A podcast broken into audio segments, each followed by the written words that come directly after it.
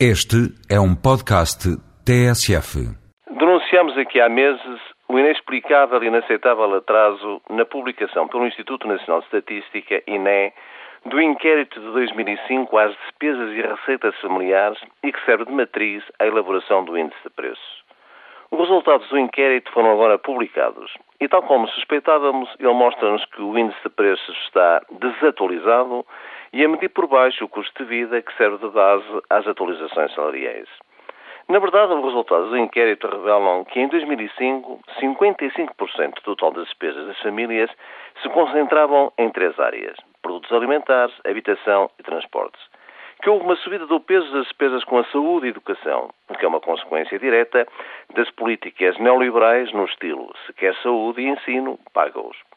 Mas o mais significativo é o aumento do peso das despesas de habitação, que atinge mais de um quarto das despesas das famílias e em que não se inclui as despesas com habitação própria e, portanto, com os aumentos das prestações dos empréstimos, que atinge mais de um milhão de famílias.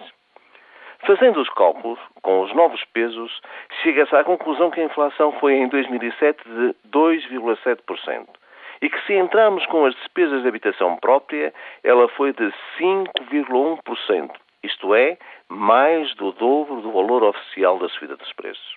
Por isso, o mínimo de rigor e de justiça social exigem que a inflação passe a ser medida na base dos novos ponderadores agora divulgados pelo inquérito. E exigem também que o seu cálculo passe a incluir as despesas com a habitação de casa própria a não ser que se queira continuar com a política que levou à duplicação do fosso entre os mais ricos e os mais pobres de 95 a 2005.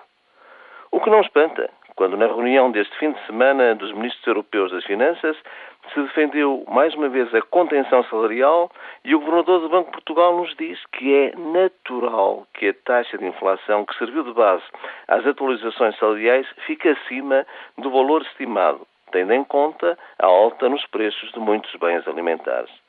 Mas será mesmo natural, Sr. Ouvinte?